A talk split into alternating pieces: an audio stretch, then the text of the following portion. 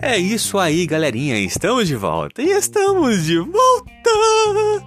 Aqui é o Anderson Tarifa e vocês estão acompanhando mais um episódio desse podcast Macetes da Vida.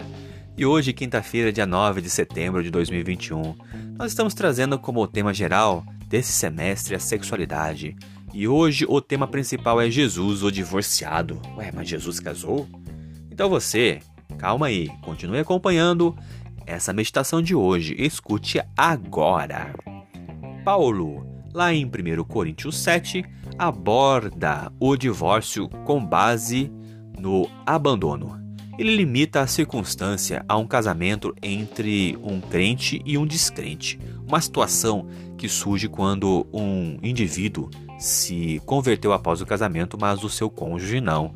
E de acordo com Paulo, de forma algum, alguma, o crente deve terminar o casamento. E no entanto, se o cônjuge descrente decidir partir apesar dos melhores esforços do crente para a felicidade conjugal e a harmonia, não há muito mais do que se possa ser feito. Em última análise, o casamento é uma união entre duas pessoas, ambas as quais precisam consentir com a união para que ela continue e prospere.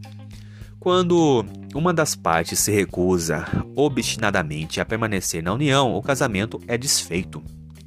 Esse tem sido e continua a ser o desafio de Deus para o seu povo. Ele compara a sua aliança com Israel a uma aliança de casamento, mas sua esposa insistiu em cometer adultério com falsos deuses. E se alguma vez alguém teve motivos para o divórcio, Deus é aquele que tem todo o direito de jogar a toalha. Em seu relacionamento com a humanidade, como Criador, ele tem todo o direito de receber a nossa devolução e, como Redentor, tem direito sobre as nossas afeições. Ao contrário de nossas relações humanas, em que nenhuma parte está completamente inocente, Deus sempre foi fiel à sua aliança. E isso está escrito em Salmos 89, 1. Isso só aumenta os sentimentos de traição que ele deve ter experimentado. Se seu cônjuge continuou com tanta veemência por meio de suas ações que não o ama e não deseja estar com você, quão humilde você teria de ser para ainda tentar reconquistá-lo?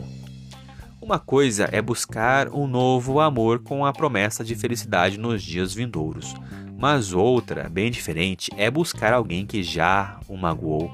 No entanto, é exatamente isso que Deus faz. Que amor maravilhoso!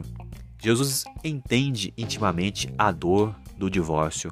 Quando ele diz que odeia o divórcio, não devemos ver uma divindade indiferente e crítica que está fora de contato com as realidades que levam ao divórcio. Não, ele entende. O Senhor nunca nos pediu que fizéssemos nada que ele mesmo não tivesse feito antes.